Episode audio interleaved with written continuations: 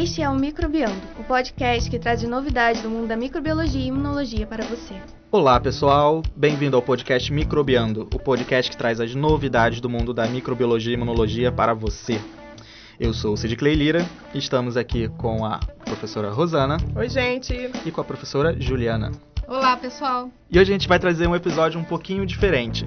A gente gravou na 24ª Semana de Microbiologia e Imunologia da UFRJ, que é organizado pelos alunos, coordenado também por professores do Instituto de Microbiologia, professor Paulo de Góes. Então, então durante a semana nós entrevistamos eh, alguns palestrantes, assistimos às palestras e a gente trouxe um pouquinho do que aconteceu lá durante a semana para vocês aqui. Espero que vocês gostem.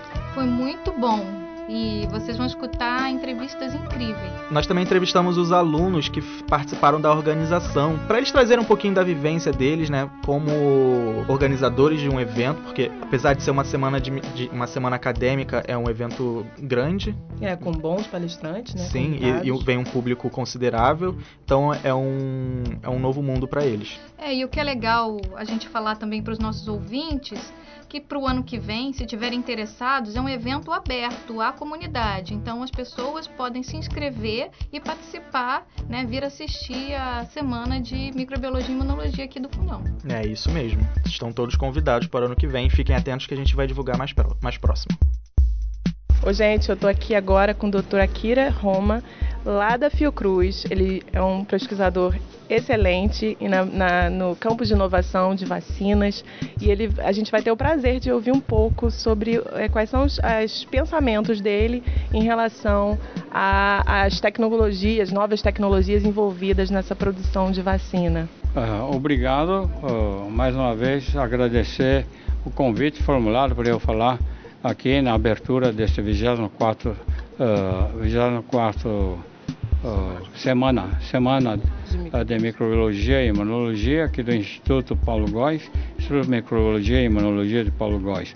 É, oh, oh, certamente é, penso que o envolvimento de jovens né, é, nesta área de microbiologia, imunologia é, e virologia e trazendo, fazendo descobertas para possibilitar inovações, novas inovações nessa área de vacinas para uso humano, veterinário e outros, né, outras finalidades, é, são, é muito importante. É muito importante o envolvimento de jovens, porque o futuro está na mão de jovens e pensamos que é, com o Brasil, ah, agora que vai se envelhecendo, precisa cada vez mais desses jovens para poder trabalhar, contribuir para a sociedade brasileira. E eu realmente é, penso que somente esses jovens são é, é, dão esperança para ter um país mais competitivo em ciência e tecnologia.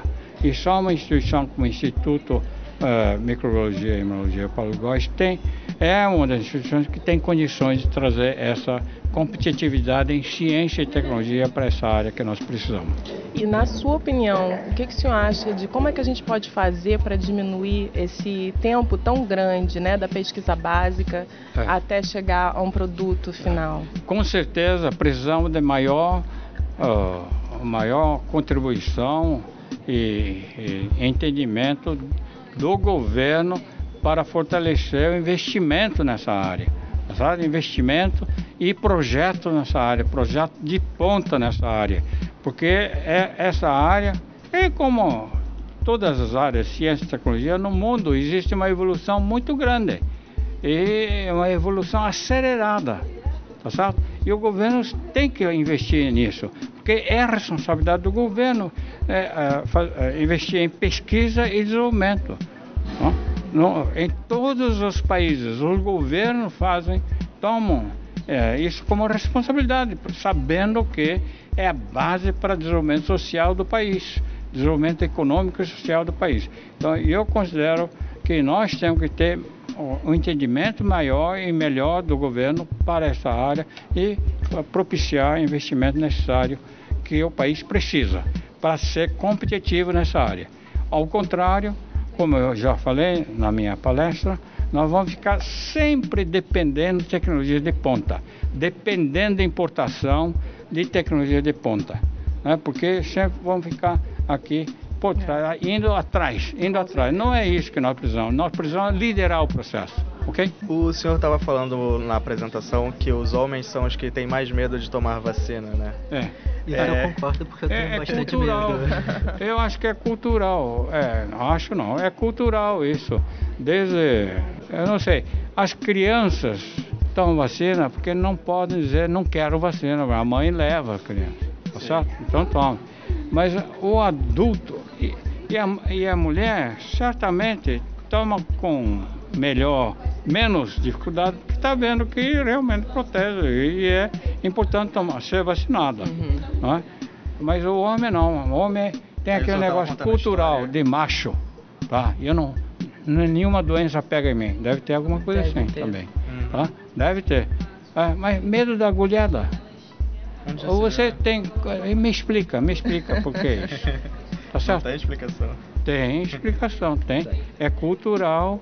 Eu acho psicó, é psicologia que. Eu não sei. Esse machão. O machão aqui. Não é não? Tem medo, tem medo de agulhada, Não, Cid? tem. Não. Gabriel tem, né, Gabriel? É, tem. Você tomou vacina de influenza? Tomei. Ah, Febre tá, amarela certo, tá. também. Febre Olha que é Tomou a vacina, tá rubéola na Da época? rubéola? É, porque que não conseguiu, foi o- mulheres e homens. Aí conseguiu eliminar a rubéola. Acredito que tomei. Isso aí. Muito obrigada, Tá bom, obrigado, professor. Ok. Prazer. Ok. Boa sorte para vocês, tá? Obrigada. É, bom, gente, eu estou aqui com o Dr. João Viola, do Instituto Nacional do Câncer, e a gente acabou de assistir uma palestra muito interessante sobre imunoterápicos no tratamento do câncer. E eu gostaria de saber, perguntar para o senhor o que, que você acha das vantagens e desvantagens desse uso e como ele está sendo usado no Brasil atualmente. Bom, vamos começar pela primeira pergunta: vantagens e desvantagens. As vantagens são muito grandes, né? principalmente porque alguns tumores ah, ah, que estavam refratários ao tratamento convencional, com a imunoterapia você está conseguindo resgatar ah, ah, e ter um tratamento efetivo. né? Algumas coisas são importantes. Primeiro, nem todos os pacientes respondem a- as imunoterapias. Dependendo do tumor que a gente está falando, você tem tumores que não têm resposta. A resposta é, é- é efetiva é muito baixa e tem tumores que têm uma resposta muito boa. né? E a gente está falando de resposta boa, muitas vezes em torno de 50%, 80% dos pacientes respondem, mas ainda tem, dependendo do tumor, 50% a 20 ou 30% de pacientes que não respondem.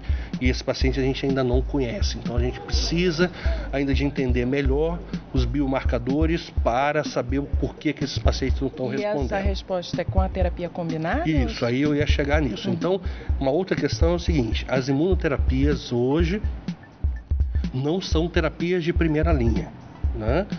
Então, primeiro, você vai entrar em terapias específicas de primeira linha, dependendo do tumor que a gente vai estar falando, químio, mais radioterapia, cirurgias, que seja. Esses pacientes, se responderem bem, eles não vão para imuno. tá?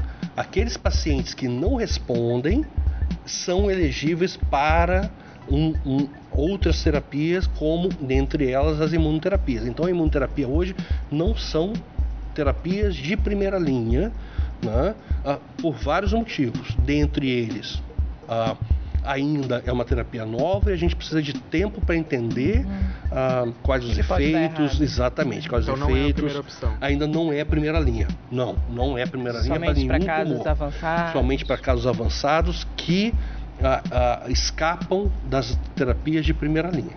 Tá? Então esse é o primeiro, isso em qualquer lugar, esse é o primeiro ponto. Segundo ponto, você perguntou, e o Brasil? O Brasil ainda, em termos de sistema público de saúde, não estão aprovados. Tá? Então não há uma aprovação de sistema público de saúde para as, as- as terapias, imunoterapias de checkpoint imunológico. Isso por motivos Tá. financeiros. Ainda há uma discussão também por motivos financeiros, mas mais estudos, principalmente de custo-efetividade, vão ter, vão ter que ser feitos para serem analisados. Então isso é uma questão. Tá? nem mesmo no sistema privado no Brasil as imunoterapias estão em aprovadas, tá? Ou seja, os é, planos de saúde ainda não têm a imunoterapia de checkpoint imunológico aprovadas dentro do seu é, é dos, dos, tratamentos. Uhum. O que estava acontecendo era ou é os pacientes que estão sendo tratados com imunoterapia e pelo sistema privado, plano de saúde, está se ganhando na justiça, então a ju, judicialização uhum. da saúde e eles estão ganhando para a, a, a, a, serem tratados. Então hoje esse é o caminho, não, não, não tem outro jeito. Não tem outro jeito. Com uma vantagem que nos últimos, acho que foi no último ano, dois anos, talvez um ano e meio mais ou menos, que até então não estava aprovada pela Anvisa. Então você tinha que importar e aí não tinha jeito. Quando a Anvisa aprovou a terapia e reconhece que é uma terapia eficaz, agora se judicializou para ter o tratamento. Uhum. Então é o que está acontecendo hoje no Brasil.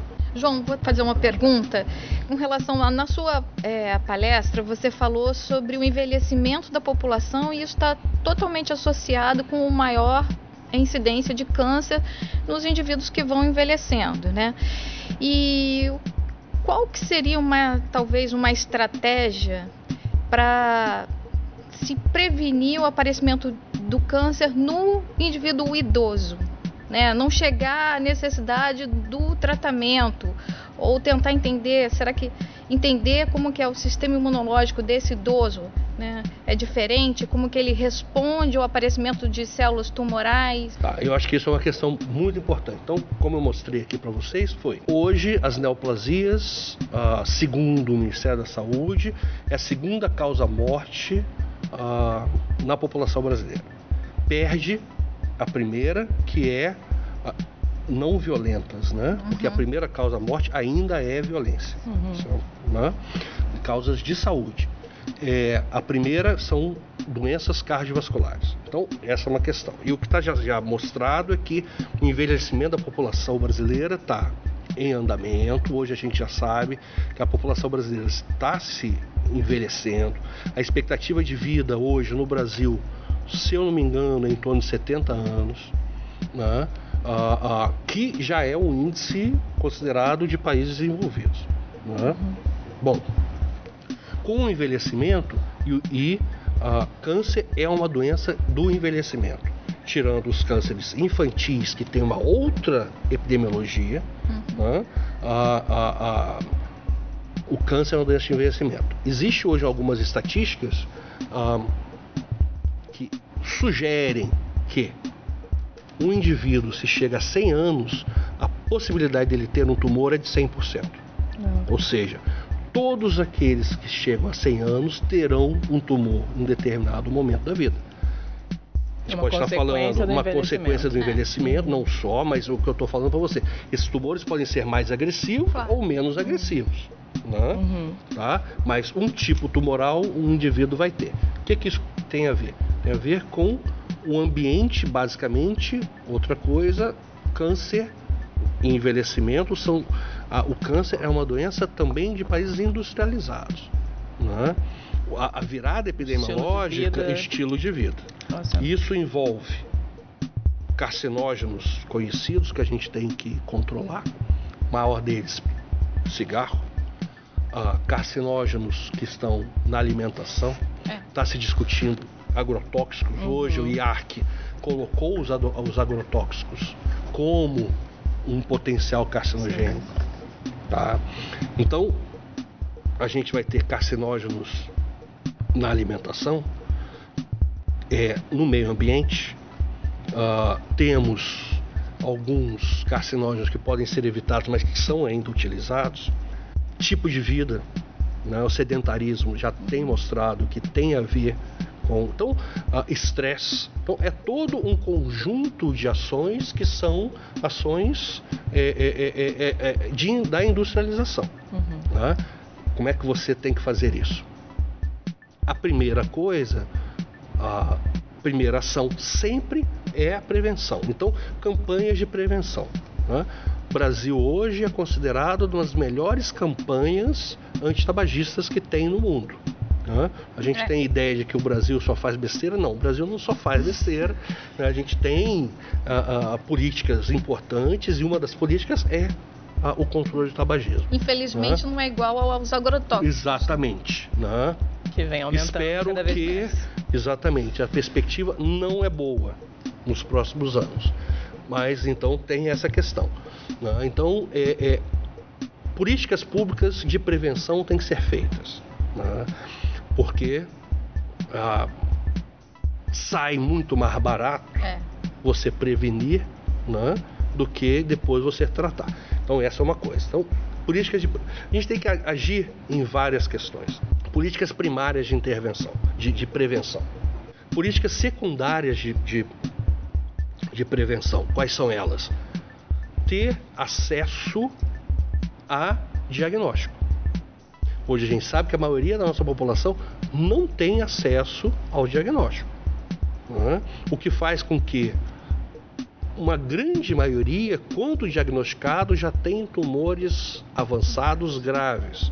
Então você tem que ter acesso ao, dia- ao diagnóstico. né? Segundo, ter acesso ao tratamento. Também você tem essa questão que você tem uma- um percentual da população que sequer tem acesso ao tratamento e acesso aos hospitais. né? Então é um conjunto, porque você faz políticas primárias de prevenção para o indivíduo não ter uma determinada doença. E a gente sabe que não é 100%. Nunca será. É. O indivíduo, você diminui o fumo, mas Ele se expõe a ele, outras ele vai se. Não, não só isso, mas não é todo mundo que vai parar ar. de É. fumar. Não, não é 100%. A não ser que você proíba. Mas hoje também a gente sabe que a proibição Não só leva a uma outro, Outra coisa. a uma outra É. coisa. Exatamente. Então não é por aí. Né? Então são políticas de consciencialização mesmo, educação desde criança. ah, educação básica. A gente tem feito, que até um, um dos programas nossos da nossa pós-graduação, para os alunos, a gente está fazendo o que a gente chama de Inca de Portas Abertas. É, é, a gente leva os alunos para discutir em escolas públicas primárias. E vai lá e dá palestra e é super legal. Planta né? Vai- é por aí. Então a gente tem que ir trabalhando, mas é, né, é um início, mas a gente tem que ter políticas públicas de prevenção. Depois disso, algumas pessoas vão continuar tendo. Você não tem ideia que você vai 100% dos tumores vão ser, que a prevenção vai, vai ter uma, eficácia Mas- de 100%. Então você vai ter que ter acesso a diagnóstico precoce né, e acesso ao tratamento ainda precoce. Então, é- esse é um conjunto de políticas públicas que tem que ser feito. Lembrando que a nossa população está envelhecendo e que a expectativa em 20 anos, o câncer deve ser a primeira causa-morte no Brasil. Então, é, É. por aí. O que, eu, o que eu vejo do que você acabou de dizer é que o câncer acaba sendo uma doença que é piorada e muito pelo contexto social. Tem, não, é, é Né? o contexto social, econômico, social de uma população ah, ah, que está exposto aos, ao, ao meio ambiente de, de- de- de desenvolvimento de tumores. Sim, sim. Sim. Não- não- e é um problema de saúde pública. Isso. né? E o Brasil tem esse problema. É, o Brasil. ainda tem o fator de da alta incidência desses tumores causados por agentes infecciosos. Isso que eu ia falar. O Brasil ainda tem a questão que um, te- um certo tempo atrás foi cunhado, ah, que é importantíssimo, que, é o, que ainda continua ah, válido, que é o termo da Belíndia.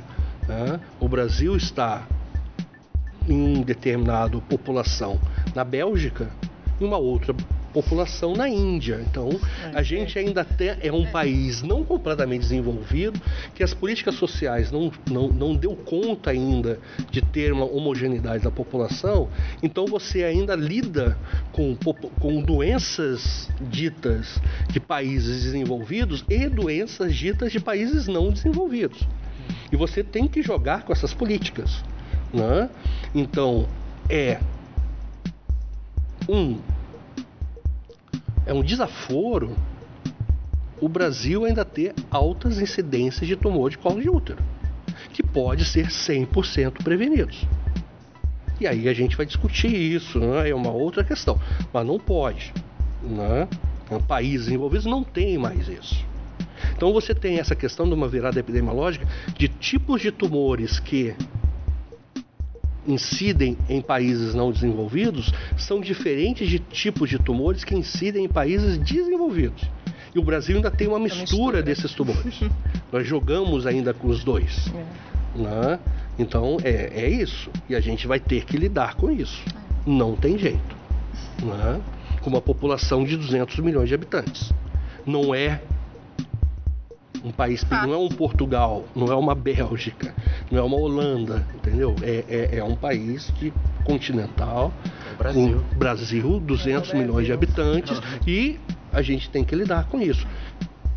Se os investimentos não forem feitos de uma maneira adequada, não vai ocorrer um controle adequado. Os desafios são muitos, desde a prevenção primária até o tratamento das últimas tecnologias, que essa população não tem acesso. Vamos lembrar que, em média, 20% da população brasileira tem acesso ao plano de saúde, saúde privada. 80% são SUS.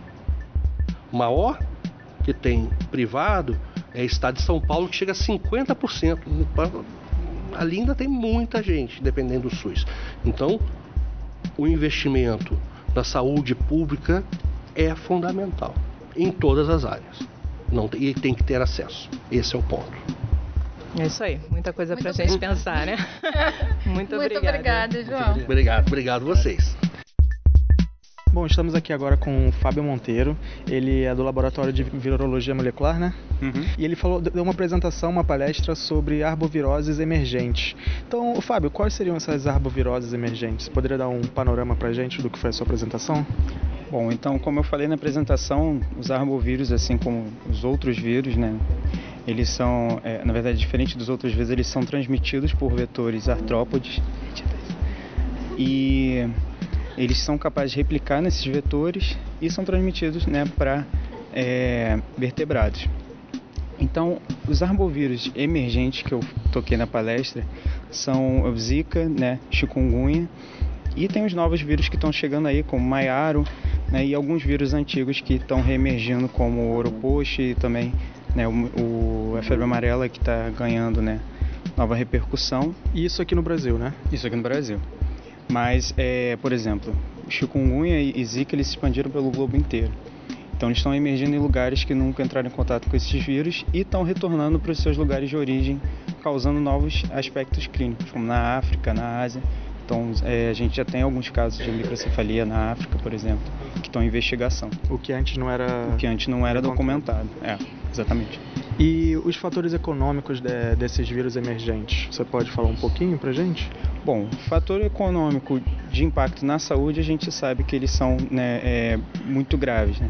Por exemplo, você tem maior número de hospitalizações, com né, amplitude né, desses casos em, em, em, alguns lugares, mas como doenças mais que cronificam ou geram problemas prolongados, como Zika, né, com as crianças de microcefalia que sobrevivem, e chikungunya, que as pessoas têm né, comprometimento articular prolongado por, por muito tempo, então a gente tem um impacto além da saúde, da hospitalização em si. Essas pessoas, né, as crianças com microcefalia, elas precisam de um tratamento muito específico e, no geral, essas doenças afetam é, crianças com, com, menos condição de, de, ter esse tratamento.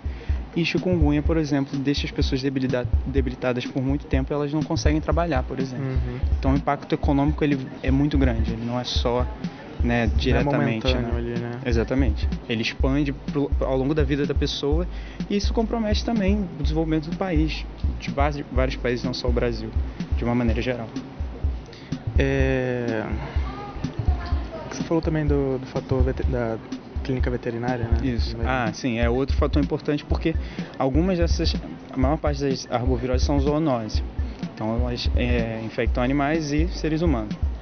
E tem algumas que são exclusivas de animais, né? por exemplo, é, o vírus da estomatite vesicular, o vírus da, da língua azul, que eu nem cheguei a falar na palestra, mas ele afeta, por exemplo, porcos, né, é, vacas. Então, você tem uma redução tanto na você aumenta a mortalidade desses animais, você tem uma redução né, na produtividade deles, seja reprodutiva, seja na produção de leite, por exemplo.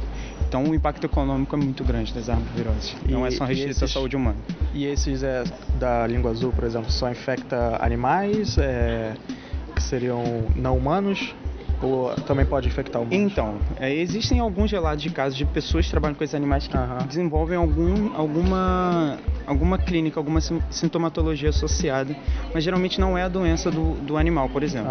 É, é só porque está em contato direto? Isso. Então você tem uma exposição constante, uma grande quantidade desse vírus, as pessoas às vezes têm é, febre, a estomatite vesicular, tem pessoas que criam né, aquelas vesículas na boca, então então, assim, é, elas não são exclusivas, mas elas param ali. Então, por exemplo, a pessoa, né, o que é importante para um arbovírus se disseminar, ele causar viremia, ou seja, ele atingir a corrente sanguínea e ficar proliferando ali e o mosquito conseguir pegar. Nesses casos dessas doenças mais veterinárias, a pessoa pode até ser infectada, mas ela não vai ficar virêmica. Uhum. Então você não consegue propagar, né? O, o, mosquito não chega ali. O humano não vai propagar. Exatamente. E você falou também na apresentação que os cuidados que a gente poderia tomar, né? Como que a gente já sabe, né? Não deixar água parada. Isso tudo mais, mas você também falou de outras aplicações, como o da Wolbachia, Isso. não é? Poderia falar um, brevemente? Então, é, a gente já existem estudos muito intensos sobre contenção do vetor, né? além da contenção dos criadores, que a gente pode fazer em casa, a gente tem que fazer em casa, e algumas delas são os inseticidas e é, larvicidas. Mas esses, é, essas metodologias elas têm um grande impacto ecológico também, né? Porque elas podem matar outros insetos, até é, animais que não são né, mosquitos.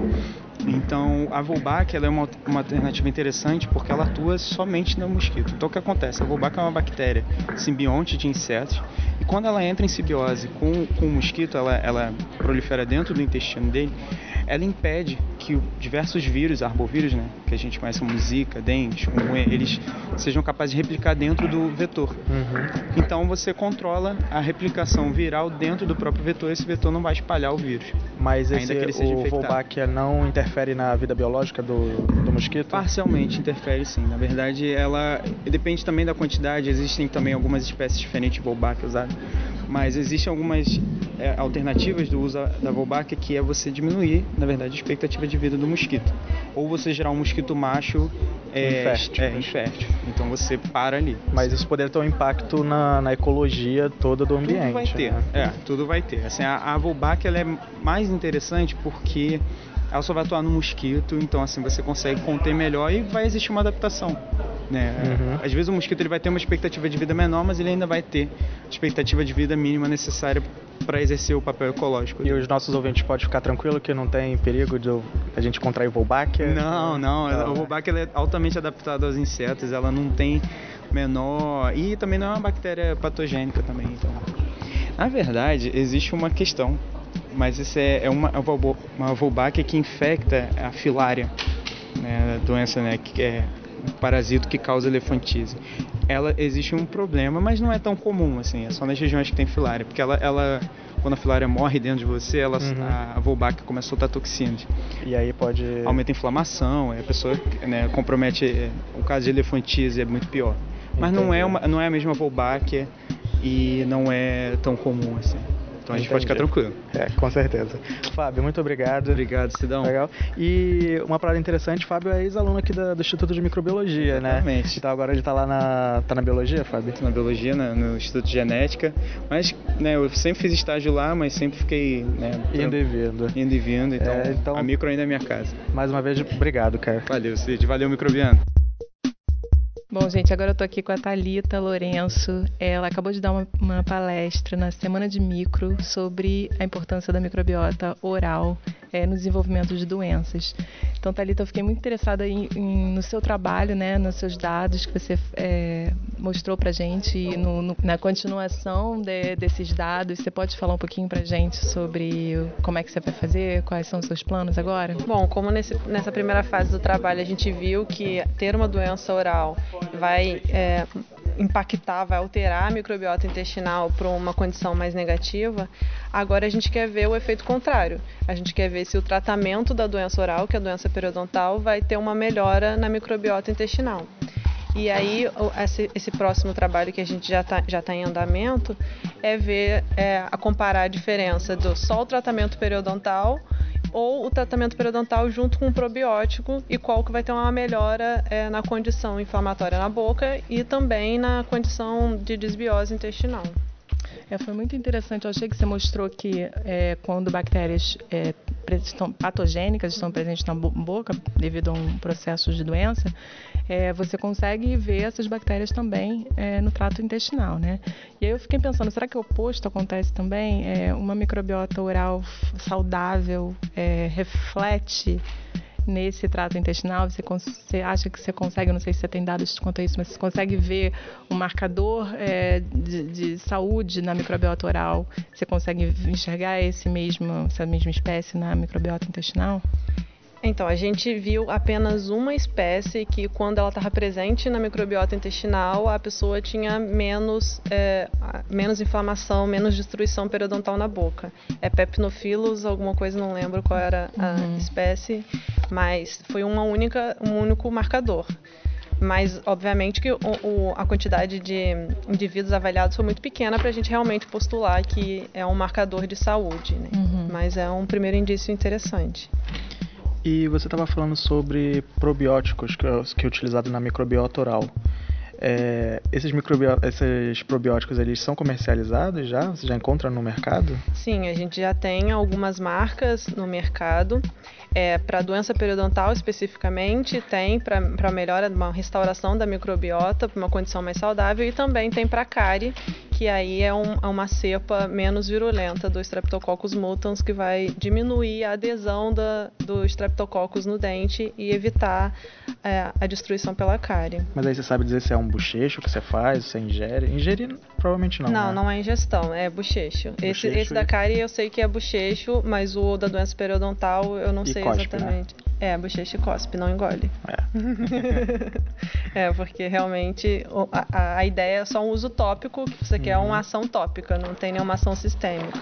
É, foi, foi engraçado que depois, eu vendo você falar, eu fiquei é, pensando, será que esses iogurtes que a gente toma com probióticos, que a gente só olha né, para o trato intestinal, se eles também estão beneficiando a nossa, a nossa microbiota oral, né? É porque, porque passa por ali, né? É. Sim, é, tem, tem um trabalho que mostra uma melhora da doença periodontal em indivíduos que têm um alto consumo de iogurtes e, e alguns queijos. Então, provavelmente sim, dá acontece uma melhora, mas como eu falei na apresentação, a gente não sabe se essa melhora é porque está modulando positivamente a microbiota intestinal e aí diminui a inflamação sistêmica, ou se é o efeito local de estar tá passando a boca durante a mastigação, ele tem alguma ação. Então, esses mecanismos não são definidos. Né? Ah, seria um legal um estudo, né, fazendo, utilizando esses iogurtes e tudo mais, fazendo a mesma coisa, um bochecho uhum. e cospe. E, e, outro grupo que ingere. Que ingere para ver qual que é. teria um melhor efeito. Sim, é bem legal. É naquele artigo que a gente é, falou de probióticos, né, que eles é, analisaram a microbiota intestinal por colonoscopia, por biópsia, por fezes, eles podiam facilmente ter coletado né, material da microbiota Sim, da boca, tava, né? Já estava já tava um analisando tudo. E é um dos mais fáceis, né? Porque a saliva uhum. é tão fácil de coletar e você já consegue muita informação com a saliva, não precisa nem fazer uma coleta dos biofilmes. Eu acho que, que a maioria desses estudos de doença deveriam estar olhando também para a boca, porque é uma microbiota muito diversa e muito impactante é, a níveis sistêmicos. Né? E é o que a gente já falou, né? Às vezes é, o pessoal que estuda microbiota foca mais na intestinal, esquece a microbiota da pele. Sim, e agora a gente está vendo que também a microbiota oral também ela é deixada um pouco de lado. Sim, sim, sim. E, mas eu acho que a, não só isso, olhar outros sítios, como você olhar vários sítios numa mesma condição, porque podem estar acontecendo é, pode estar acontecendo é, alterações em diversos sítios na mesma doença e a gente fica olhando só o intestino ou só a boca. Então é legal uma visão mais geral, ampla da, da de todo o microbioma. É bem legal, tô tendo várias ideias aqui. Obrigada, Thalita. Por nada. Obrigado, tchau, tchau. tchau. Olá, eu sou Gabriel Martins. Estou aqui com a Isabel Carramaste. Tá. Nome complicadinho, mas que ela trabalha no, na Fiocruz, no laboratório de etimologia, Entomologia. entomologia, no laboratório de entomologia forense com controles biológicos de praga, correto? Isso. Então, Isabel, gostaria de perguntar assim, qual são, por que assim a gente deve usar o controle biológico de pragas? É, bom, como a gente conversou aqui na palestra, o controle biológico ele é uma alternativa sustentável, né, é, ecologicamente correta de se controlar insetos que se tornem problema, seja na agricultura, no caso de pragas agrícolas, seja no caso do, dos vetores de doença, como mosquitos, transmissores de doença de uma forma geral, triatomínio, no caso da, doença de Chagas. Então, a partir do momento que essas populações de insetos se tornam um problema, a gente tem que pensar no controle. Obviamente, o controle mais utilizado é o químico, e ele apresenta uma série de problemas ambientais, problema de, da resistência do inseto, e o controle biológico então é uma alternativa sustentável para controlar esses insetos. E como é que é feita a maioria desses controles?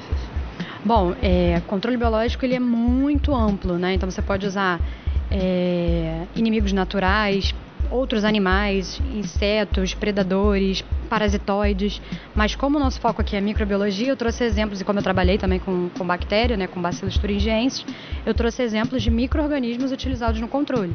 Então, espécies de fungo que são utilizados no controle de praga e de vetores, várias espécies e gêneros diferentes de bactéria, cada um com mecanismos de ação diferentes. É, e basicamente isso, focando mais nos micro-organismos, mas lembrando que o controle biológico é muito amplo. Quais seriam as principais vantagens de trabalhar com esse tipo de controle com microorganismo? Então, a utilização do microorganismo, ela pode ser, é, como eu já falei, em relação ao meio ambiente, tem uma vantagem, que é um produto natural, não vai deixar resíduo.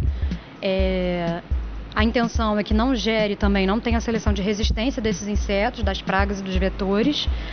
É, e que tem um efeito, né? Como existem essas relações antagônicas na própria natureza, existem parasitas dos insetos na natureza, então é que a gente utilize esses parasitas, essas bactérias e fungos em larga escala, em grande quantidade, para que controle esses insetos, né? Pensando numa alternativa sustentável realmente.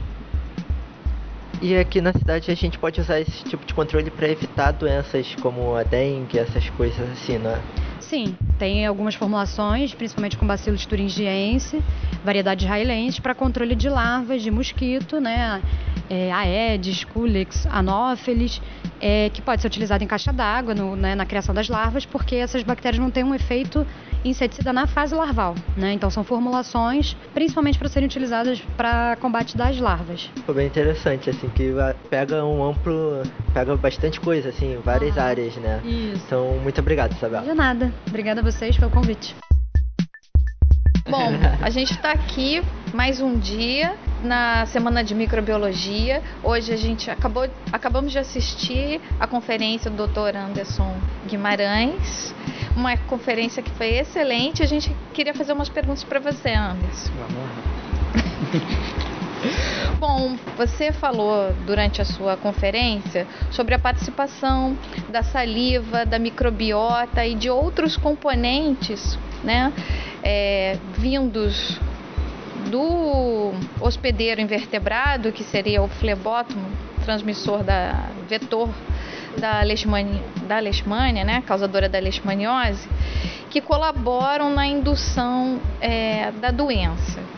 Você acha que existe algum componente que seria o principal ou é um conjunto de fatores? Como é que, que seria importante para na participação é, da indução da doença? Eu, eu, eu acredito mais no conjunto dos fatores. São todos eles juntos atuando é, né, juntos. Se você tirar um, um, se você tirar a saliva, isso. Bom, se você tirar a saliva, não tem o, o, inseto não se alimenta, mas se você tirar a microbiota, eu acredito que você vai ver alguns efeitos é, de exacerbação. A, a, infecção vai, vai ser estabelecida, mas eu acredito muito no, em todos esses fatores atuando juntos. Né? Como que a gente, como que você acha então que no caso de a leishmaniose é uma doença que acomete milhões de indivíduos no mundo todo, né, nos seus variados tipos de leishmaniose. Como que você acha que esses fatores, né, é, oriundos do inseto poderiam ser utilizados na prevenção da né, na prevenção do aparecimento da doença? Essa pergunta é difícil, mas tem, um, tem uma área muito grande né, de pesquisas de vacina. Né, o laboratório que eu trabalhei é, né, é especializado, né, o foco total é em tentar gerar vacinas contra proteínas da saliva. Então, talvez a gente chegue a alguma vacina que, que utilize antígenos da saliva do inseto né? mas não só antígenos da saliva, em, em conjunto com antígenos do, do parasito. Né?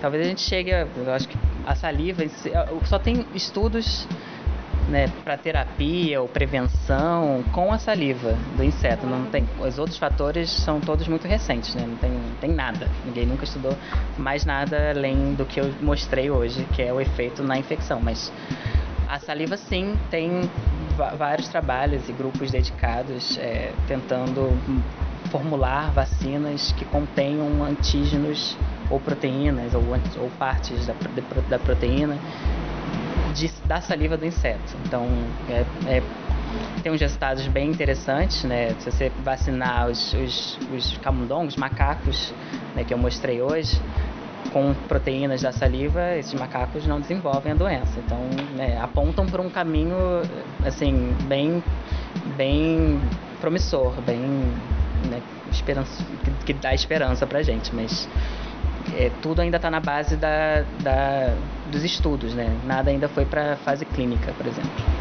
E você mostrou na sua, na sua palestra também que aparentemente o neutrófilo é a célula do sistema imune chave para o desencadeamento e desenvolvimento da doença. Nesses animais que foram vacinados com essa proteína da saliva, você vê uma, um menor recrutamento de neutrófilos? Isso é o que a gente quer fazer. Se ninguém, a gente não fez, né? Eu comecei a, a linkar é, o neutrófilo né, com todos esses fatores que exacerbam a doença, né, mas um pouco recentemente, né? Mas a gente não, não, não testou se uma vacina contra essas proteínas vai recrutar menos neutrófilo. A gente não sabe disso. Acredito que sim. Não sei se o neutrófilo. Eu disse que o neutrófilo é o, é o fundamental, mas também não sei se ele. Sem ele, como seria a doença. Acredito que os monócitos cheguem e façam o papel do neutrófilo. Né? Sim, nem tudo é, é 8 e 80%. Né? Bom, então, obrigada, Anderson. Nada. Boa sorte. Espero que a gente em breve tenha mais novidades sobre o, o mundo da leishmaniose. Obrigado a vocês. Oi, gente, estou aqui com a Amanda, integrante do nosso podcast. Um prazer estar aqui com você. A Amanda falou um pouco sobre CRISPR. É, Amanda, fala um pouquinho pra gente sobre a sua palestra, como foi, dessa, desse sistema que é uma novidade, né? Mas tem tanta coisa ainda para ser descoberta. Então, é, hoje a gente escuta falar bastante de CRISPR, né? O que você falou, assim, é, é uma novidade, mas não é, porque começou a ter aquele boom ali por volta de 2012, 2013 e em 2015 isso meio que estourou de vez o assunto. Mas o que eu acho que é mais importante pra gente, principalmente pra gente que é microbiologista, é que vem sendo muito explorado toda a parte de toda a parte de aplicação biotecnológica. É isso que fez ter o boom do CRISPR. Só que o que eu costumo assim bater na tecla, sabe que bati, bati na tecla inclusive com a CAPES, que na hora de pedir minha bolsa foi é, você as pessoas descobriram uma ferramenta na, na CAS 9 e pararam ali e todo mundo começou a trabalhar na ferramenta quantas outras coisas a gente não pode estar deixando de descobrir na verdade tudo começa na microbiologia o, o nicho né a, a, onde a gente tem a matéria-prima dessa ferramenta biotecnológica é na microbiologia e a gente pode estar deixando de descobrir muita coisa. E eu acho que isso fica ainda mais claro quando a gente vê que a CAS 13, a CAS 13 né, que foi ano passado tida como com essa provar essa capacidade de fazer uma modificação gênica, uma modificação de base muito mais sutil, muito mais é, sofisticada do que eu tinha anteriormente com a Cas9, eu acho que isso fica muito claro, que a gente precisa estudar, que na verdade o nosso trabalho, que muitas vezes é visto assim, ah, pesquisa básica, na verdade é, é essencial para o sucesso dessa pesquisa aplicada, é essencial para que essa ferramenta biotecnológica possa ser aprimorada. Até porque a gente não pode esquecer que estão estudando ela, mas a coevolução existe, então assim, estão lá tratando HIV, mas o vírus HIV já tem uma, um mecanismo anti-CRISP. Então a gente precisa estudar novas coisas. Então acho que o papel do microbiologista é essencial. Tá, então você acha que com o seu trabalho você vai é, potencialmente descobrir uma nova, um novo tipo de CAS, um novo tipo de CRISPR? Eu hoje, né, assim, busco tentar explicar um pouco essa transferência horizontal em estafilococos, mas como a gente está trabalhando num ambiente onde a gente tem muita coisa que pode ser desconhecida, a gente vê, pelo, pelo, por exemplo, pelo MLST, que a gente está vendo ali que os alelos não estão batendo, que podem ser alelos novos, apesar de serem identificados com uma espécie que a gente conhece, os estafilococos epidermides, quem sabe se a gente achar o CRISP também não vai ser diferente. E, e, principalmente no ambiente marinho, que tem aquela relação que eu falei com vocês, que tem muitos fagos, pode existir uma pressão positiva para a gente achar CRISP. Então, quando a gente procura, a gente não só pode achar os CRISP já, que, já, que a gente já conhece, mas pode tem um potencial para encontrar um novo. Então, não é meu objetivo inicial, mas na ciência acho que a gente tem que estar sempre aberto para prestar atenção nesses detalhes. E você na sua palestra no finalzinho você falou para gente é, do, do, da problemática com a ética, né, de usar essas ferramentas potencialmente em seres humanos. Fala um pouquinho da sua opinião sobre isso. É, eu acho que sem dúvida a gente, como tudo, a gente tem que tomar bastante cuidado. E até porque às vezes dá a impressão que assim, ó, não pode, mas às vezes dá a impressão que alguém pode estar fazendo escondido, que às vezes uhum. quando surgem uns resultados assim, quando surgiu essa questão de ah, fizeram embrião humano, tipo, eu me perguntei assim, podia estar fazendo isso? né? E aí a gente fica assim, eu acho que tem gente fazendo ali uma coisinha ali na, na ciência depois, depois das seis horas da noite. Um piloto, né? Um experimento piloto para saber o que, que acontece. E aí eu, eu não li ainda, né? não abri, eu só abri assim para ver por alto aquele link que eu até mostrei o vídeo para vocês da notícia que saiu hoje lá no CRISPR News, que é falando exatamente dessa questão de ah, é, é, cobaias do mesmo sexo geraram filhos assim. Então a gente tem que pensar até onde a gente realmente quer, porque assim, tem coisas que são extremamente interessantes, a gente pensar que a gente está melhorando a qualidade de vida, doença, mas a gente precisa começar a fazer o ser humano perfeito, a gente tem que tomar cuidado. Então, assim, a minha opinião é, a gente tem que tomar cuidado, a gente tem que é, tem que fiscalizar sem, sem prejudicar a ciência. É sempre, acho que é muito difícil essa balança de até onde você não burocratiza demais, mas a gente tem que ficar atento porque senão daqui a pouco é. É o mundo dos X-Men. É, então a gente tem sempre estar tá pensando, né, o que, que a gente pode estar, tá, a gente pode estar tá usando essa ferramenta para acabar com uma doença hereditária, é, mas a gente pode estar tá afetando outras coisas, né? Sim. E é uma coisa difícil de prever é, com uma ciência a curto prazo, né? Qual é o qual é o efeito dessa mutação, dessa deleção, dessa modificação genética, né, em outras outras características gente, do indivíduo. Assim como a gente pensa com medicamento, que às vezes a gente toma medicamento para uma coisa e, e, e piora a outra. Então a gente tem assim, é uma coisa realmente, assim, eu sei que tem estudos que assim, ah, para doenças que, nossa, não tem, a pessoa não consegue viver, você não se você não agir sobre aquilo, mas até onde as pessoas não vão começar a querer agir assim, ah, aqui é o gene da enxaqueca uhum. e tá me incomodando muito. A gente não vive com enxaqueca, não tem dias que a gente vem, não consegue trabalhar ou trabalha menos. Então será que acho que a gente tem que vai ter que pensar bastante, tem muitas discussões, mas tem muita coisa boa que pode vir também. Legal, Amanda. Obrigada. Foi ótima a sua palestra. Obrigado, Obrigada parabéns. a vocês. Sempre um prazer estar no, no Microbiando agora como entrevistada. Tirando onda. Olá, gente. Estou aqui com a capitã Jaqueline, que deu uma palestra agora sobre bioterrorismo na semana de micro. E, Jaqueline, o que você falou mais ou menos nessa palestra? O que você abordou com os alunos? Boa tarde a todos. É, essa palestra nós abordamos o, o tema bioterrorismo, não só o bioterrorismo relacionado a, afetando a, somente as pessoas, mas também agroterrorismo, bioterrorismo alimentar e bioterrorismo em água. É, eu ouvi você falando que cerca de 80% né, dos micro-organismos tem um potencial para ser usado como uma arma biológica. É, qual ou quais são os mais utilizados? Assim, tem algum dado sobre isso? Qual seria mais fácil de usar e por quê?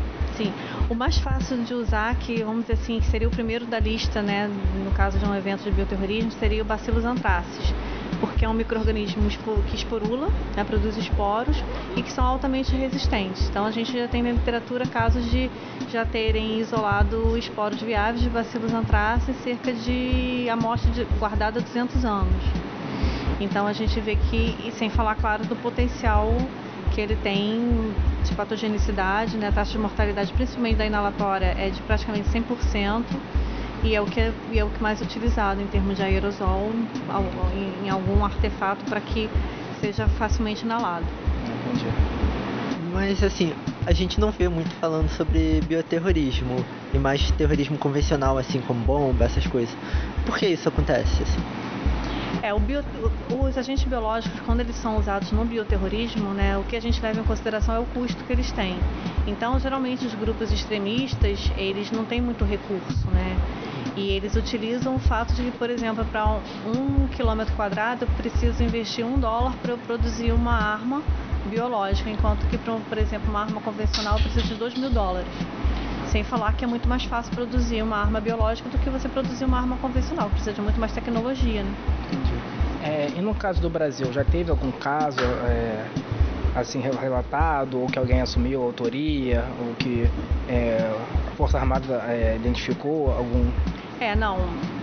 A, a, não teve. O que a gente teve foi um caso da, da introdução da vassoura de bruxa na lavoura do cacau e acho que, se não me engano, em 1970, agora não estou lembrado do ano. Mas que isso daí foi considerado como um ato de bioterrorismo, porque foi introduzida proposital, propositalmente para minar a, a, a, hegemonia política daquela região. Mas acabou dando um, um prejuízo enorme para a economia do Brasil. Entendi. Principalmente daquela região da Bahia. Entendi. E o Brasil está preparado se por acaso a gente não vê muito isso na, na nossa realidade, mas é, tem treinamento tem. e está preparado para se eventualmente acontecer alguma ameaça assim? Tem, tem sim. A gente tem feito muitos treinamentos, inclusive entre agências também, né? Porque a gente não trabalha sozinho, então a gente precisa de várias agências, como o Ministério da Saúde, porque a gente tem toda a parte de saúde num, num evento desse, que, por exemplo, se eu tenho uma pessoa vítimas, eu tenho que saber para onde eu vou levar aquelas vítimas, né? Não é para qualquer lugar. Então, o Ministério da Saúde ele tem que estar envolvido nisso, nisso tudo, o Ministério da Agricultura e da Pecuária, né, que, onde os veterinários fazem é, fiscalização tanto nos portos quanto nos aeroportos em relação ao que, ao que se entra de produtos de origem animal no Brasil. Então, a, a parte toda da inteligência, da ABIN, isso também é muito importante. Então, é um esforço multidisciplinar, né? Uma agência sozinha não, não consegue resolver. Então, tá bom, obrigado, capitão, pela palestra aí. Parabéns. Eu que agradeço. Parabéns. Tchau, tchau. Obrigada. A gente está aqui então agora com a Ana Maria Mazoto, ela deu a última palestra aqui na 24ª Semana de Microbiologia e Imunologia, falando sobre projetos de extensão. Professora, o que, que são esses projetos de extensão? Poderia explicar um pouco para a gente? Sim, projetos de extensão são projetos que visam levar o conhecimento gerado dentro da universidade para a população. E dentro da extensão a gente prega muito o diálogo, a gente diz que tem que construir uma interação dialógica com o nosso público-alvo. Isso quer dizer que esse conhecimento ele se transforma enquanto ele é passado. A gente leva o conhecimento, mas traz conhecimento também. É um conhecimento que se constrói junto. A extensão ela vê isso. A extensão tem um papel social e educacional muito importante, principalmente no, no cenário da UFRJ, que é uma universidade pública. Então a gente tem esse papel social de levar de volta para a sociedade o investimento que a sociedade fez na nossa educação, na nossa formação. Então a extensão veio para cobrir isso. Ainda mais num país em que a educação básica é um pouco defasada. E a gente também tem esse papel de levar conhecimento para esses estudantes. E é um dos, uma das diretrizes da, da extensão. É, e para quem não sabe, o, o Microbiando ele é um projeto de extensão aqui da microbiologia. Então ele engloba alunos que fazem as matérias, professores coordenando e, e a gente vai divulgando a microbiologia e imunologia para a sociedade, para os nossos podcasters. Eu te fiz essa pergunta na, na palestra, vou fazer aqui de novo. Você acha que existe diferença entre divulgação científica e projetos de extensão? Não, porque a divulgação científica é uma ação de extensão. A partir do momento que eu me proponho a pegar um conhecimento que é gerado dentro da universidade, dentro de um laboratório, e esmiuço esse conhecimento e coloco ele de forma palatável para a população, isso é extensão. Eu estou conversando com a população, eu não estou chegando para a população usando termos técnicos para dizer o que eu faço. Dizendo, olha, existe isso da forma mais acessível possível. Isso é uma forma de dialogar também com a sociedade, é uma forma de divulgar e de, e de ser extensionista. Agora eu vou cutucar um pouco. Essa é uma visão de todos os acadêmicos ou poderia dizer que é uma visão dos, dos professores mais jovens. É uma visão dos professores mais jovens. Então ainda é uma batalha que a gente É uma que... batalha que ainda tem que ser superada.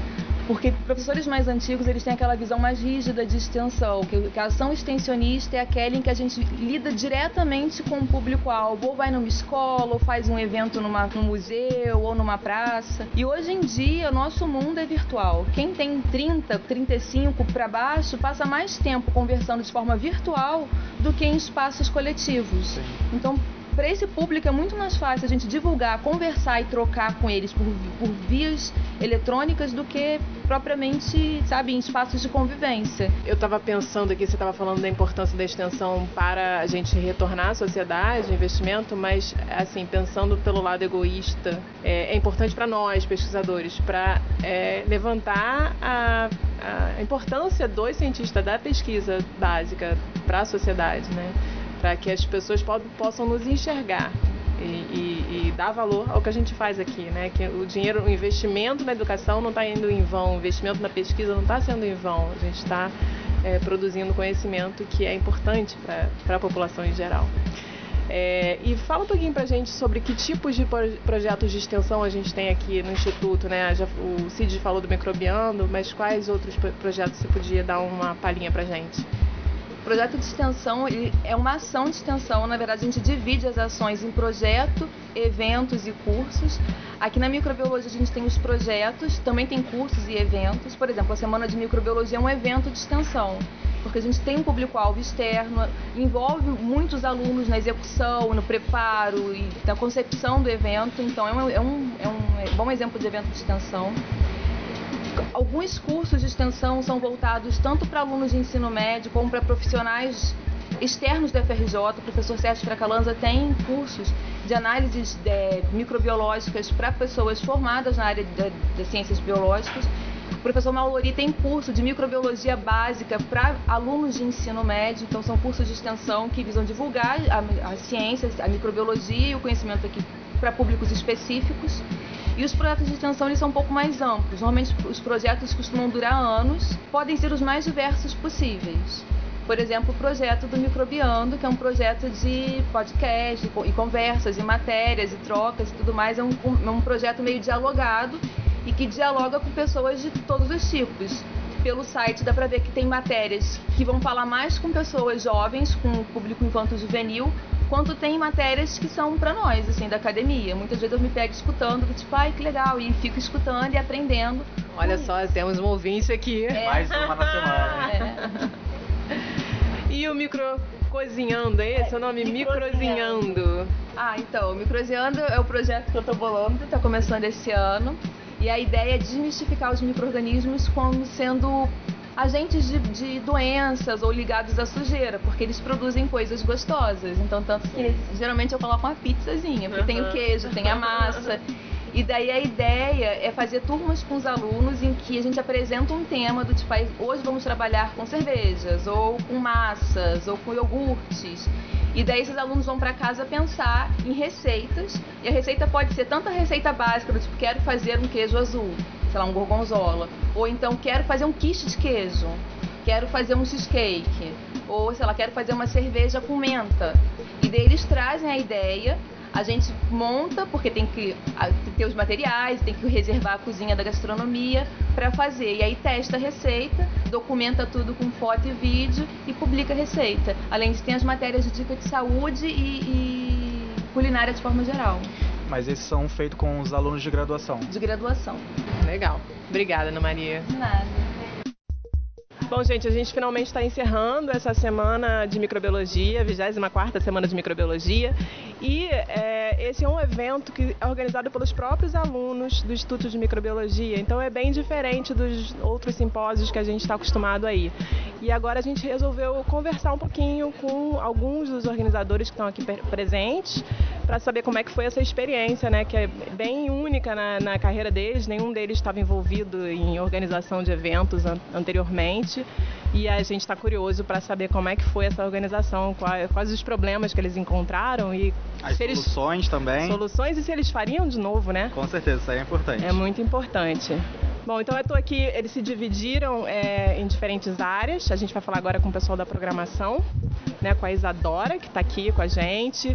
Isadora, fala, fala pra gente como é que foi essa, essa, essa organização da programação. Foi fácil? Não foi fácil. A gente começou a organizar, acho que tem quase uns dois, três meses que a gente ficou organizando, montando programação, procurando anais de outros congressos é, para ter inspiração para os temas, procurando temas que são mais é, polêmicos, temas novos, para a gente não ficar repetindo tanto das semanas anteriores.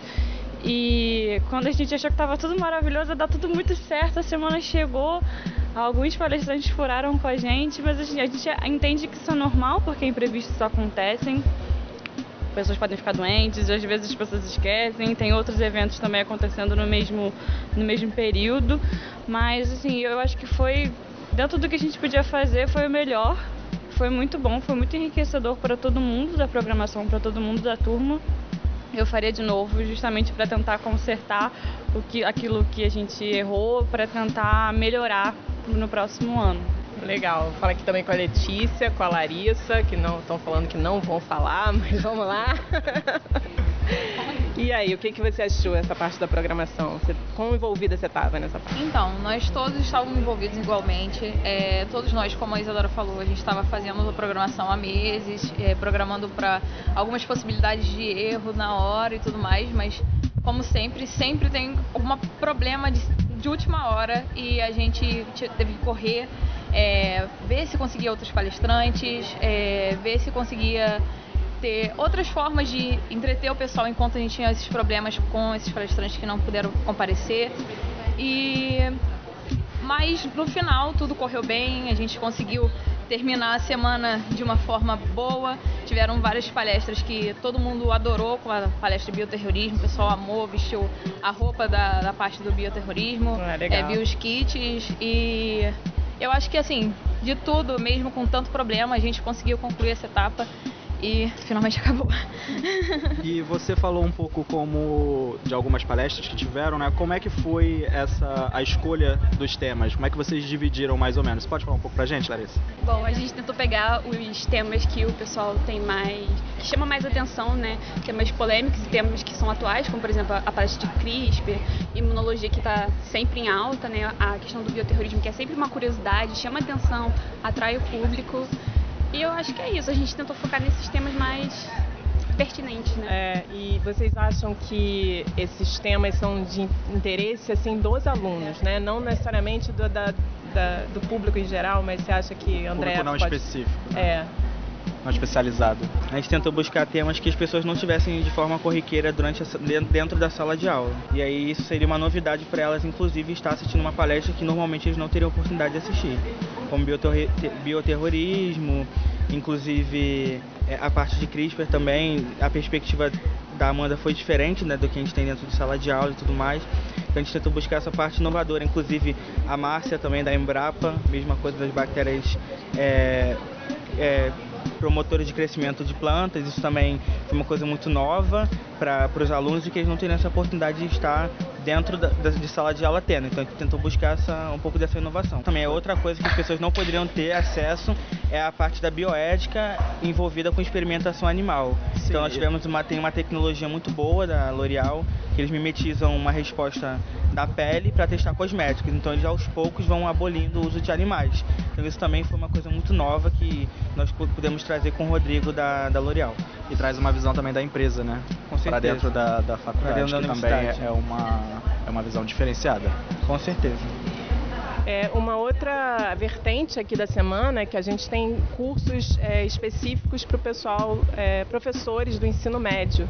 E aí eu estou aqui com um grupo de alunos que ficou na comissão organizadora é, desse curso para professores e, e, eles vão falar um pouquinho para a gente como é que foi essa, esse processo, né? desde o início de, de contactar os professores e é, chegar até os professores de ensino médio com essa informação. Bem, foi um grande desafio também organizar esse curso, porque a intenção foi sensacional. Foi de pegar temas que são muito quentes na microbiologia e atualizar os professores para que eles possam orientar os seus alunos corretamente. E que temas foram esses? Ricardo Brum, da, de Biomanguinhos, falando da parte clínica, produto, os produtos, né, e tanto os novos testes, e também o professor Edson Elias, do Laboratório de Enterovírus, também da Fiocruz, falando sobre as vacinas, a da polio. E é muito importante porque atualmente nós estamos tendo um movimento muito grande anti-vacinas, então é importante os professores estarem gabaritados para poder orientar os seus alunos. Tivemos também as famosas infecções sexualmente transmissíveis, é, tivemos também superbactérias, que é outro tema muito importante para falar com os professores, que é como as pessoas vão utilizar os antibióticos corretamente para que não dispersem cepas resistentes. E esse curso então é voltado para que esses professores de ensino médio levem essa informação para os seus estudantes. E também tivemos a participação da ASM, né, que é a Associação Americana de Microbiologia. Muito importante, eles trouxeram diversas práticas para ensinar esses professores a fazer em sala com os alunos, para falar sobre surto de infecção, sobre vacinas. Então, nós tivemos um grande apoio deles. E o que, que, cê, que, que, vocês acharam do, dos professores é, de ensino médio? Eles é, conseguiram captar? Você conseguiu perceber uma, uma recepção desses, desses professores ao tema? Olha, eu acredito que sim, eu acredito que eles conseguiram é, absorver bastante o que a gente tentou propor, é, propor para eles e que isso vai ser disseminado é, cada vez mais para que a gente consiga conscientizar mais as pessoas, as, as crianças, os alunos e acaba a gente acaba levando mais esse conhecimento para a sociedade. O que, que você faria diferente em relação a esse curso no próximo ano? Acho que eu contactaria mais escolas para ter mais adesão dos professores. Isso, acho que a divulgação, a né? A divulgação tem que ser maior. É, os, os, alunos aqui tiveram algum problema, né, de, de conseguir a adesão de é um número grande de professores. É né? compreensível também porque os professores é um curso é um curso que acontece durante a semana, então os professores estão dando aula e é difícil eles virem, mas que isso seja incentivado porque isso só aumenta o currículo deles e aumenta a sua o conhecimento e a capacidade de, de de difundir. É, fazer essa integração Exatamente. entre a universidade e a escola, né? Legal. Então nós estamos aqui agora com a comissão que ficou responsável por organizar o, a aula, né, para o curso para o pessoal do ensino médio, para os alunos do ensino médio. Me diz uma coisa, Úrsula, quais escolas vocês contactaram? Foram escolas de, é, do ensino médio público? Sim, nós é, tentamos né, chamar o pessoal do, do ensino público porque geralmente eles têm uma menos oportunidade né, de ter contato até mesmo com laboratórios práticos. Então nós é, demos essa preferência para esses alunos. Nós chamamos uma escola estadual na, na ilha e também chamamos o Colégio Pedro II da Unidade de Caxias. E quais foram a, as programações que vocês é, reservaram para eles, que vocês conseguiram encaixar para eles verem durante? Foi um dia só? Foram dois dias. Foram dois dias. Durante um esse... dia com os alunos da ilha, no outro dia com os alunos do Pedro II. Então, durante esses dois dias, o que, que vocês mostraram para eles? A gente, primeiramente, queria mostrar uma visão geral da microbiologia. Então, a gente separou quatro aulas que daria uma visão de cada departamento da microbiologia. Então, a gente começou falando um pouquinho da microbiologia geral, para dar uma introdução. Aí depois a gente falou sobre microbiologia médica os temas relacionados a isso. A gente falou da imunologia, da virologia. E, além disso, a gente levou eles para visitar uns laboratórios daqui da, do Instituto de Microbiologia, para eles terem uma noção de como é um laboratório de pesquisa, porque geralmente eles não, não conhecem, não têm acesso a isso. Então a gente levou eles no laboratório de virologia, a professora Maitê, onde a gente mostrou o vírus de plantas, principalmente, que é que ela trabalha. E a gente levou também no laboratório do professor Fracalonza, que ele trabalha com microbiologia médica. E lá foram abordados temas de microbiologia médica, de como resistência e, e microbiota, esses, esses temas, para eles poderem ter uma noção maior do que é microbiologia, porque geralmente não, isso não é abordado, abordado nas escolas e foi muito interessante para eles, porque eles, eles ficaram muito interessados, eles ficaram curiosos, fizeram perguntas e eles também puderam ter uma parte da prática da microbiologia. Então a gente ensinou eles coisas que é básica pra gente, mas que eles não têm contatos, como fazer semeadura, métodos de coloração de grão. Às vezes não sabem nem o que, que é, né? Isso, exatamente. Às vezes eles não sabiam o que eram, então a gente mostrou para eles, eles se mostraram super contentes com isso, principalmente com a parte prática, que geralmente não tem um laboratório em escola pública e eles não, realmente não tinham. Então foi o primeiro contato deles com isso e assim eles ficaram muito animados, ficaram curiosos e, e eles com certeza voltariam para cá. É, eu acho que é importante a gente lembrar que não é só o contato com a microbiologia, mas com a universidade, né? Acho que para muitos deles pode ter sido o primeiro contato com uma universidade pública, como é que as coisas funcionam aqui e pode ter, né, ampliado, instigado aquela aquele continuação da educação dos estudantes. Acho muito importante a gente falar isso. E a aderência dos alunos, vieram bastantes alunos do, você, do, do esperado, do que vocês chamaram?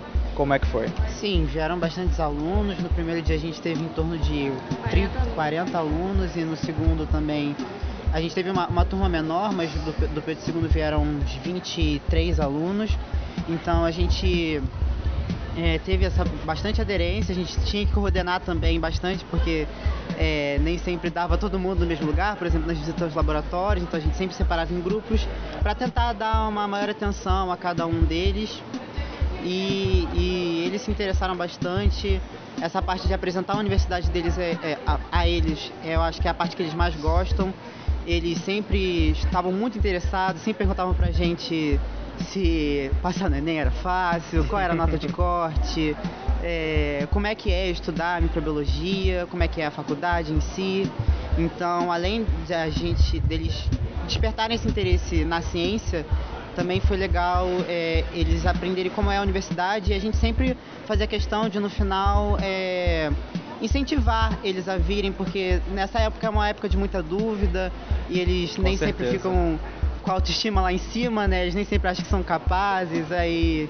É, mas eles surpreenderam demais a gente, eles, eles eram muito interessados, a gente não, a gente não esperava tanto anseio assim por, por, por esse conhecimento e a gente gostou demais. Essa experiência muito boa. Que legal, eu fico feliz de ouvir isso de vocês, que a recepção foi boa. Bom, agora eu tô com o pessoal do financeiro aqui, pessoal do dinheiro. Acho que sobrou dinheiro nessa semana, né? Oh, sobrou, sobrou muito dinheiro.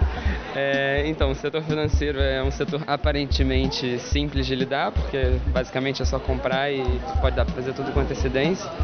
Mas na verdade não é tão simples, né? A gente que faz tudo acontecer assim de uma maneira bem material, a gente tem que a gente tem uma, uma pequena parte de todos os grupos incluso.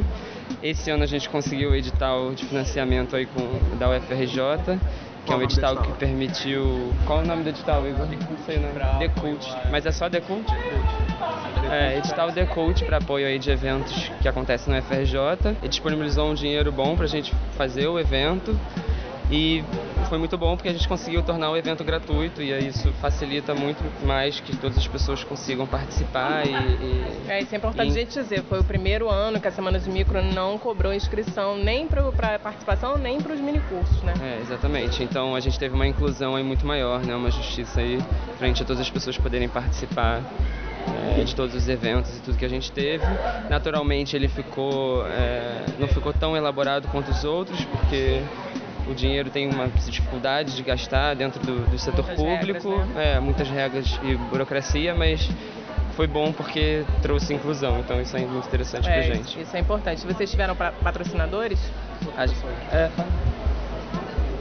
é, algumas empresas patrocinaram a gente, a Casve deu a pipeta, outras empresas como a Leisco forneceram desde material, blocos, é, canetas, a Yakult deu revistas também que ajudaram a manter o kit. Além disso, o que facilitou muito a premiação foi que alguns professores foram completamente é, simpáticos à nossa causa e é, acabaram movimentando alguns pauzinhos para que algumas pessoas pudessem participar de congresso ano que vem. Dentre esses, as pessoas da, da Imuno ganharam uma inscrição para o congresso ano que vem, é, para os premiados da Micromédica, que também ganharam uma inscrição para o congresso que vai ser em Maceió ano que vem e também ganharam uma inscrição para o Congresso de Virologia. Isso foi graças à professora Luciana Arruda, do Departamento de Virologia, o professor Marcelo Bosa, do Departamento de Imuno, e o professor Fracalanza, que também ajudou a conseguir a inscrição para o Congresso de Micro ano que vem.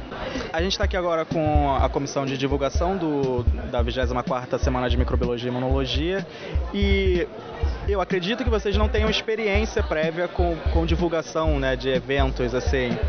A Juliana tá falando que tem um pouquinho, mas. Então, como é que foi levar essa divulgação, vocês dois?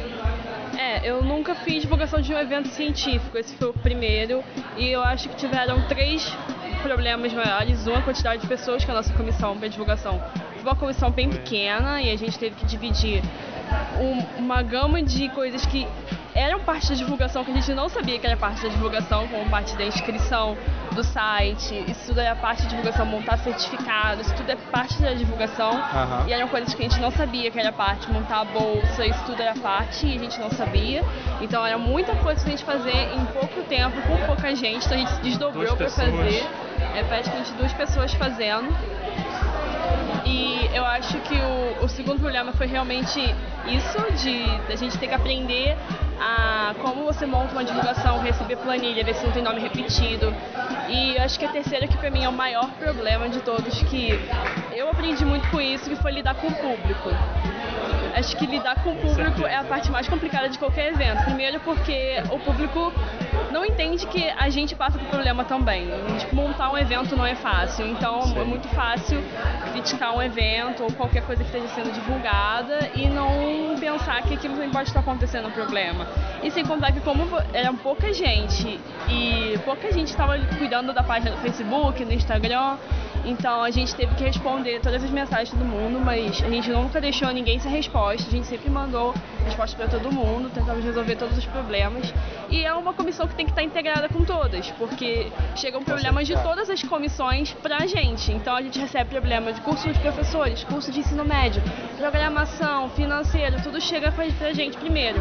E aí a gente tem que estar por dentro de tudo. E aí nisso tem que ter uma comunicação muito boa entre as comissões. Se der qualquer imprevisto, a gente tem que chegar e e comunicar, comunicar tudo toda hora, ainda mais que durante a semana, antes, acaba dando vários imprevistos, é bem difícil isso. E na divulgação do evento prévio, como é que, como é que aconteceu isso? Vocês já estavam atuando nas redes sociais tudo mais? Fala pra gente as redes sociais da, da Semana de Micro pro ano que vem. Então, a gente tem duas redes sociais que a gente usa, que é a do Facebook, que é a página da Semana da Micro, e a do Instagram, que é o arroba Semana da Micro, que é onde a arroba Semana Micro Imuno, que a gente posta fotos do evento durante, uns storyzinhos durante assim também, o pessoal para dar uma animada. E antes, bem antes de começar a venda, tinha começado a planejar as coisas bem cedo até, a gente pensou que a gente estaria com um tempo hábil bom aí, mas quando foi chegando mais perto, foi surgindo mais coisas, a gente viu que a gente acabou ficando soterrado um pouco no meio do caminho.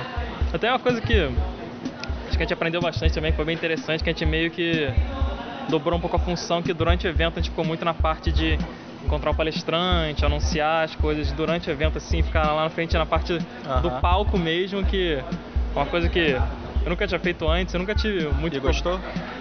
Eu gostei, eu nunca tive muito problema de falar em público, mas quando você chega assim, tem tipo uma plateia te olhando, é outra coisa, né? Muda completamente. Completamente, né? aí tipo, você tem que é, ser amigável com todo mundo, encontrar as pessoas, mas eu gostei bastante assim, que você meio que sente um trabalho realizado, tá conseguindo fazer parte de algo que passar um conhecimento pros outros. Eu- Sim, e é bom que você já vai se preparando pro TCC, que também vai ser isso, né? Todo Ah, mundo te mas- olhando lá, te avaliando.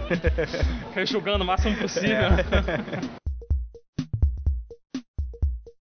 Além das palestras e apresentações, aqui na 24ª Semana de Microbiologia e Imunologia da UFRJ, nós também tivemos é, mini cursos e workshops que foram oferecidos aos inscritos, né? Quem se inscreveu. André, quais foram os mini cursos? Nós tivemos dois. Um de vacinas, com o professor Herbert Leonel, que é da UFRJ de Xerém, com a professora Raquel Bonelli também, que falou sobre técnicas de diagnósticos de micro-organismos resistentes antimicrobianos. Nós tivemos aulas práticas e teóricas nesse mini curso.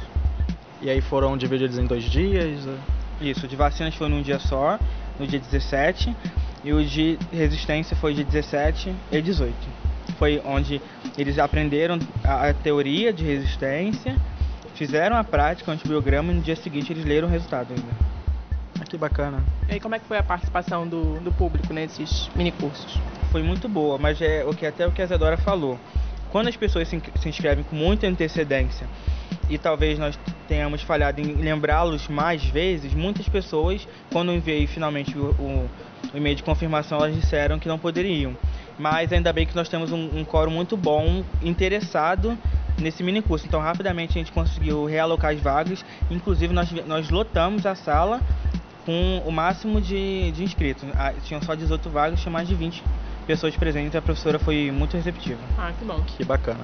E a gente também teve um workshop, não é isso, Isadora? Qual foi esse workshop? Sim, a gente teve um workshop de divulgação científica com a professora Tatiana Pinto e em colaboração com a SM, que é a Sociedade Americana de Microbiologia. Ah, é o Divulga Micro, não é? Exatamente. Eles fizeram, tiveram a proposta de levar para as pessoas maneiras de divulgar a ciência para a sociedade, na faculdade também. E é uma área que vem crescendo bastante, a divulgação científica, né? então ter workshops assim para o pessoal, para os alunos de graduação, é, tanto aqui da microbiologia quanto quem tenha se inscrito, né? É, é muito importante mesmo. É, abre uma opção de carreira, né? Com certeza, é uma nova opção de carreira que está surgindo com novas especializações. Já temos mestrados aqui no Brasil, na Fiocruz, temos na LabJOR também, na Unicamp, e está crescendo. Bom, gente, foi isso. Terminando aqui a semana da microbiologia e imunologia. Espero que vocês tenham gostado das nossas entrevistas. É, mais uma vez eu quero agradecer pelos downloads e pela audiência e a participação dos ouvintes. É, lembrando que é sempre bom ouvir o que vocês têm a dizer, as suas sugestões, as suas críticas, se vocês estão gostando desse novo formato. E se de... não estão gostando também. Não, então tá todo mundo gostando, não trabalhamos com essa opção. então, qualquer dúvida, é, mandem um e-mail para gente pelo microbiando@micro.ufrj.br ou então pelas nossas páginas nas redes sociais do Facebook, Twitter, Instagram, Estamos em todos os lugares, né? Vocês também podem encontrar mais sobre os assuntos que falamos hoje e os assuntos que nós falamos de modo geral no Microbiando no site cienciaexplica.com.br e também o nosso podcast está lá nesse site. Vocês também podem baixar o nosso podcast através dos agregadores de podcast, como o Podcast Addict, podcast da Apple e no Spotify, uh, entre outros, né? A gente é igual bactéria, micro-organismos em geral, tá em todo lugar, tá espalhado. Somos uma microbiota. o podcast Microbiano tem o apoio do Instituto de Microbiologia Professor Paulo de Góes e do Instituto de Biofísica Carlos Chagas Filho, ambos da UFRJ, e além disso também temos o apoio da Fiocruz. Além disso, temos o apoio da SBPC, da SBI, da SBM e do site de divulgação científica A Ciência Explica. Esse episódio foi produzido por Hugo Marins, do Notem, Núcleo de Novas Tecnologias e Mídias do Instituto de Biofísica, e a trilha sonora, como sempre, foi produzida pelo Daniel Vasques. Tchau, tchau, pessoal. Até a próxima. Tchau, pessoal. Tchau, gente.